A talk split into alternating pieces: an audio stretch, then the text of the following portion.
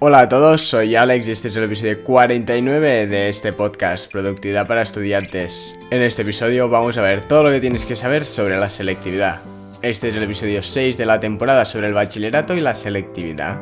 Antes que nada, pero quiero recordarte que puedes suscribirte a mi newsletter semanal en la descripción o en mi página web alexule.net. Dicho esto, empecemos.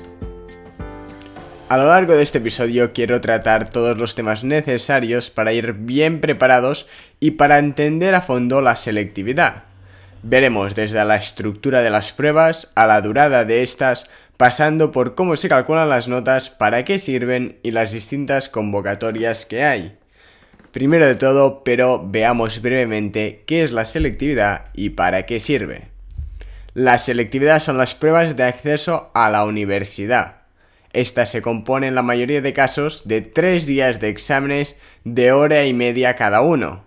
La nota que obtengas de esta, junto con tu nota media de bachillerato, será la nota que determinará a qué universidades y carreras universitarias puedes acceder, aunque cabe destacar que también puedes hacer la selectividad si dispones de un título de superior de formación profesional. Aún y así, en este episodio nos centraremos en las personas que hacen la selectividad después del bachillerato. La selectividad sirve para todas las universidades públicas y las privadas que tienen un convenio para y que han decidido entrar dentro de este programa de evaluación, aunque hay universidades privadas que tienen sus propias pruebas de acceso independiente. Infórmate antes de elegir, aunque siempre es recomendable hacer la selectividad. Primero de todo, veamos las convocatorias. Al terminar bachillerato es cuando se suele hacer la selectividad. Para esta hay dos convocatorias cada curso académico. La primera suele ser a mitad de junio, para todos aquellos que hayan aprobado bachillerato, y luego la segunda a inicios de septiembre. Tras la época de recuperaciones, se hace una convocatoria extraordinaria. Es decir, Primero hay la normal en junio y en septiembre hay otra extraordinaria para aquellos que no aprobaron bachillerato a la primera, sino que tuvieron que recuperar algunas asignaturas. Así pues, si apruebas toda la primera, harás la selectividad en junio. Y si tienes que ir a las recuperaciones de septiembre, en caso de aprobar, luego podrás ir a la convocatoria extraordinaria de septiembre. Dicho esto, veamos las dos partes de las cuales se compone la selectividad. La primera fase es la fase general. Esta es la fase común entre todos los bachilleratos, el científico, humanístico, artístico, etc. Esta fase se compone de 4 o 5 exámenes dependiendo de en qué comunidad autónoma vives. Esta fase está compuesta por las asignaturas de lengua castellana, lengua extranjera, es decir, inglés, historia de España, la materia común de opción que hayas elegido, es decir, matemáticas, latín, matemáticas aplicadas a las ciencias sociales o fundamentos de las artes, esto depende del bachillerato que hayas cursado, y finalmente, dependiendo de dónde vivas, puede que haya una quinta materia, es decir, la lengua cooficial de ese territorio, ya sea lengua catalana, valenciana, gallega o euskera. Luego, después de esta fase, también hay la fase específica o voluntaria. Esta fase es completamente opcional, aunque muy recomendable, debido a que te permitirá subir la nota hasta un máximo de 4 puntos extras sobre 14, algo para nada despreciable. Lo bueno de esta fase es que solo te puntúan dos notas, aunque puedes presentarte hasta un máximo de 4 exámenes o 3 en el caso de Cataluña, Navarra e Islas Baleares. En esta fase entran todas las asignaturas específicas de tu bachillerato, como podrían ser biología, dibujo técnico, física, química, geografía, filosofía, economía de la empresa, etc. Y también cuenta de nuevo la materia común de opción, es decir, matemáticas, latín, matemáticas aplicadas o fundamentos de las artes, dependiendo del bachillerato que hayas cursado.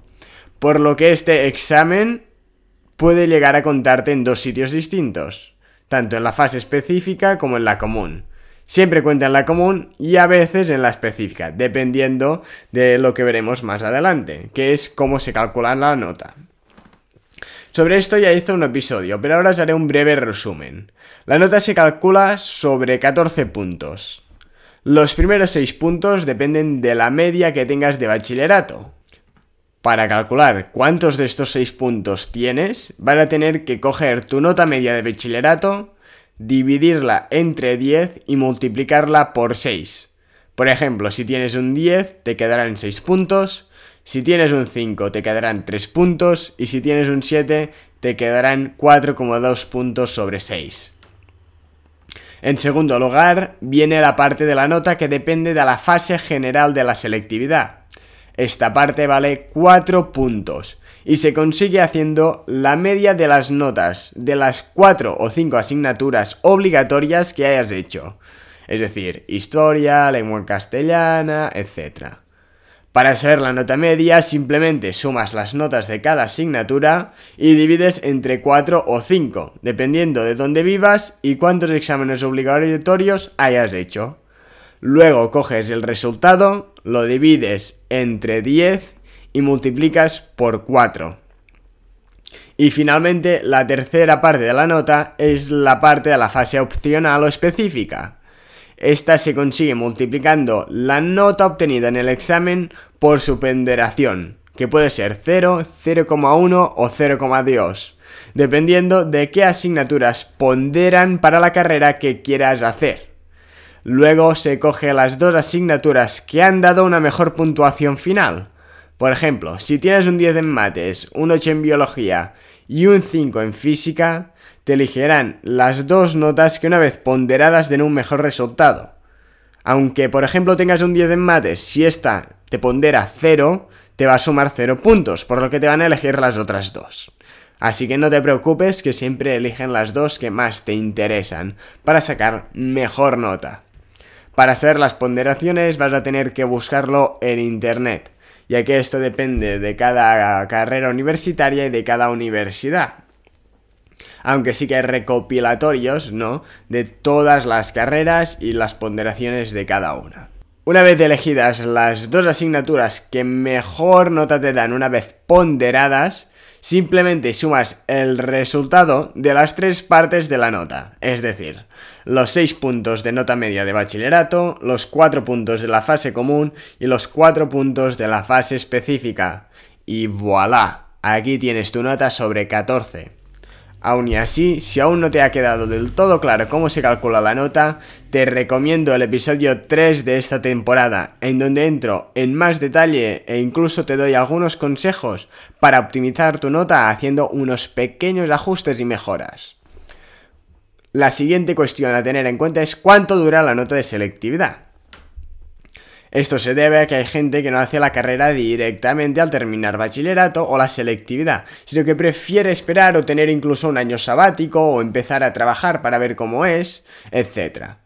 Pues vaya, la nota de selectividad en sí te sirve hasta pasados dos años. Luego, solo se te mantiene la nota obtenida en la fase común, es decir, tanto tu nota media de bachillerato como la nota que saques en la fase común de la selectividad es para siempre. Pero la fase específica o opcional caduca a los dos años. Así que dicho esto, también cabe destacar que para probar necesitas tan solo un 5 sobre 14 en la selectividad. Así que tampoco es tanto. Es apenas 3 o 4 puntos sobre 10. Casi nada. En cuanto a la preinscripción, la inscripción y cómo se hacen, lo que más te recomiendo es hacer en clase la preinscripción y la inscripción durante tu hora de tutoría con vuestro tutor, ayudándoos y guiándoos. Aún y así, debes tener en cuenta que la preinscripción suele ser durante febrero y en esta os recomiendo que pongáis todas las asignaturas que estéis cursando, aunque no queráis hacer el examen de alguna de las opcionales. Esto se debe a que luego se pueden quitar al hacer la inscripción los exámenes o asignaturas en las que no quieres examinarte. Pero en cambio, si quieres añadir, es mucho más difícil o casi imposible. Así que ponlas todas en la preinscripción por si acaso y luego en la inscripción oficial ya quitarás o elegirás las que realmente te interesan. Esta suele hacerse durante la segunda mitad de mayo, la, inscripción oficial. Así la que preinscripción es durante febrero y la inscripción durante mayo. Lo siguiente es el sistema de revisión o reclamación de calificaciones. Una vez salen las notas es importante verlas el mismo día poder ser, ya que tienes tan solo tres días para reclamar en caso de que creas de que ha podido haber algún error al momento de corregir tu examen. Esto puede variar según comunidades autónomas, pero por lo menos aquí en Cataluña, donde yo vivo, tienes dos opciones. La primera opción consiste simplemente en hacer que vuelvan a sumar los puntos de cada ejercicio, para asegurarse de que no ha habido un error de cálculo. La segunda opción consiste en la recorrección, es decir, volver a corregir completamente el examen por parte de un profesor especialista en la materia. El problema de esta opción es que puede que, tu nota empeore, debido a que el corrector puede encontrar más errores que el corrector inicial. En cualquier caso, una vez elegida una, no puedes elegir la otra. Es decir, si primero eliges que simplemente te vuelvan a sumar los puntos de cada ejercicio, luego, si aún no te parece bien, no puedes reclamar la otra. Y viceversa. Solo puedes elegir una, en caso de que quieras elegir alguna para hacer una reclamación. Aquí mi recomendación es básicamente hablarlo con tu profesor o tu tutor qué es lo que más te conviene antes de hacer la reclamación. Estos tienen mucha más experiencia que tú o que yo y pueden asesorarte para que tomes la mejor decisión. Aun y así, quien debe tomar la decisión final eres tú, además de presentar la solicitud de revisión durante los próximos tres días hábiles una vez publicadas las notas.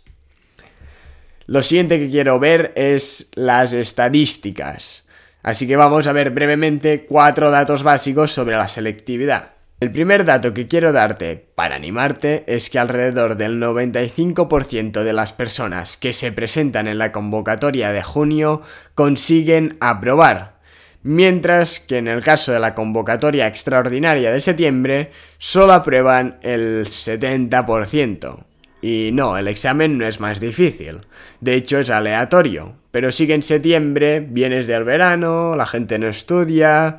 Además de que hay muchas personas que tuvieron que recuperar alguna asignatura de bachillerato, por lo que es normal que haya menos aprobados. Pero no, en caso de que vayas a septiembre, no te preocupes, que no es más difícil el examen. En cualquier caso, las estadísticas están de tu parte. Recuerda, el 95% de las personas aprueban a la primera. El siguiente dato a tener en cuenta es que la nota media de la mayoría de asignaturas está rondando el 6 o el 7 y el rango de notas con más estudiantes en él es el que va de 6,5 a 7 sobre 10, por lo que es una nota bastante decente. Visto esto, pues pasemos al sistema de admisión a la universidad, que es probablemente una de las cosas más interesantes y también más enrevesadas de entender. Para esta parte se usa tu nota sobre 14 y dependiendo de tu nota y la nota de corte de cada carrera universitaria, terminarás en un sitio u otro. Por esta razón es recomendable mirar previamente la nota de corte de años anteriores para la carrera de que quieres cursar y hacerte así una idea de qué nota vas a necesitar más o menos para entrar a la carrera universitaria de tu elección. Aun así, no te fíes al 100%, ya que esta nota de corte cambia cada año y puede subir, por lo que cuanta mejor nota saques mejor. Si necesitas un 8, intenta sacar un 9 por lo menos, ya que si no, si sacas un 8 y luego es un 8,2, vas a quedar con cara de tonto. Así que intenta siempre sacar la mejor nota posible para así tener más opciones. Luego te pedirán que rellenes varias opciones con tus preferencias de mayor a menor. Es decir, una vez tienes la nota y se hace el reparto de todas las plazas, vas a tener que hacer básicamente un listado con, con, las carreras que quieres hacer, de mayor a menor preferencia. Es decir, el número uno sería la que más te interesa hacer y la número, bueno, y la última, no sé cuántas hay, la verdad, es la que menos te interesa hacer. Pero que te interesa, tampoco hay muchas opciones, no sé si son cuatro o cinco carreras que puedes poner. Una vez hecho esto, se hacen varias rondas de asignaciones de plazas donde un programa va amoldando según la nota de cada estudiante su preferencia. Es decir, cuanta mayor nota tienes, antes te dan la plaza y te colocan siempre en la preferencia más alta en la que haya sitio disponible. Es decir, la persona con más nota de todas es la primera a la que asignan y la ponen directa en su número uno, su preferencia número uno. Luego va la, número, la persona con la segunda nota más alta y así vas haciendo y vas rellenando todas las plazas. En caso de no haber plazas en tu preferencia número 1, luego se mira en tu preferencia número 2, si tampoco hay la 3, etc. Y así se va haciendo. Es decir, básicamente, cuanta mayor nota tienes, antes te dan la plaza, y te colocan siempre la preferencia más alta en la que haya sitio disponible. La nota de corte sería básicamente la última persona que consigue entrar en esa plaza, es decir, si en una carrera la persona número 20, si hay 20 plazas, tiene un 10, la nota de corte de ese año es un 10. Un ejemplo de cómo se asignan las plazas es básicamente, si tu preferencia número uno tiene dos plazas y hay dos personas con mejor nota que tú, con esa misma preferencia, ellos conseguirán esas dos plazas y luego tú saltarías a tu preferencia número 2. En caso de que uno de esos renunciase o consiguiese una plaza en un sitio que había puesto más alto en su lista de preferencias, luego tú entrarías en esa plaza de tu preferencia número uno. Es por eso que se hacen varias rondas para ir amoldando poco a poco cada uno en sus preferencias. En definitiva, aquí lo que debes hacer es escoger las carreras y las universidades que más te interesan y colocarlas en orden de más interesante a menos no de más nota menos ni nada de eso, de más interesante a menos, ya que el algoritmo siempre te pondrá en la posición más alta posible, y luego no puedes decidir bajar, así que pon la que más te interesa arriba del todo. Así que hazlo bien, y lo que más te recomiendo es asesorarte con tu tutor o profesor de confianza. Espero a lo largo de este episodio haberte esclarecido alguna duda que tuvieses sobre la selectividad. No es algo fácil, por lo que te recomiendo asesorarte siempre de tu tutor o profesor de confianza para que te acompañe a lo largo de todo el proceso. Así que dicho esto, te deseo buena suerte y muchos ánimos. Y si tienes alguna duda, no dudes en contactar conmigo en el correo media.alexule.net. Muchas gracias por haberme escuchado. Espero que este episodio te haya gustado y haya sido de utilidad. Si es así, te agradecería enormemente que te suscribas al podcast y lo compartas con un amigo o con alguien a quien le pueda interesar. También te invito a que entres en mi página web alexule.net, desde donde podrás suscribirte a mi newsletter semanal, donde envío contenido exclusivo, además del enlace y breve resumen del podcast de esa semana. Nos vemos el próximo lunes en este podcast. Hasta la próxima.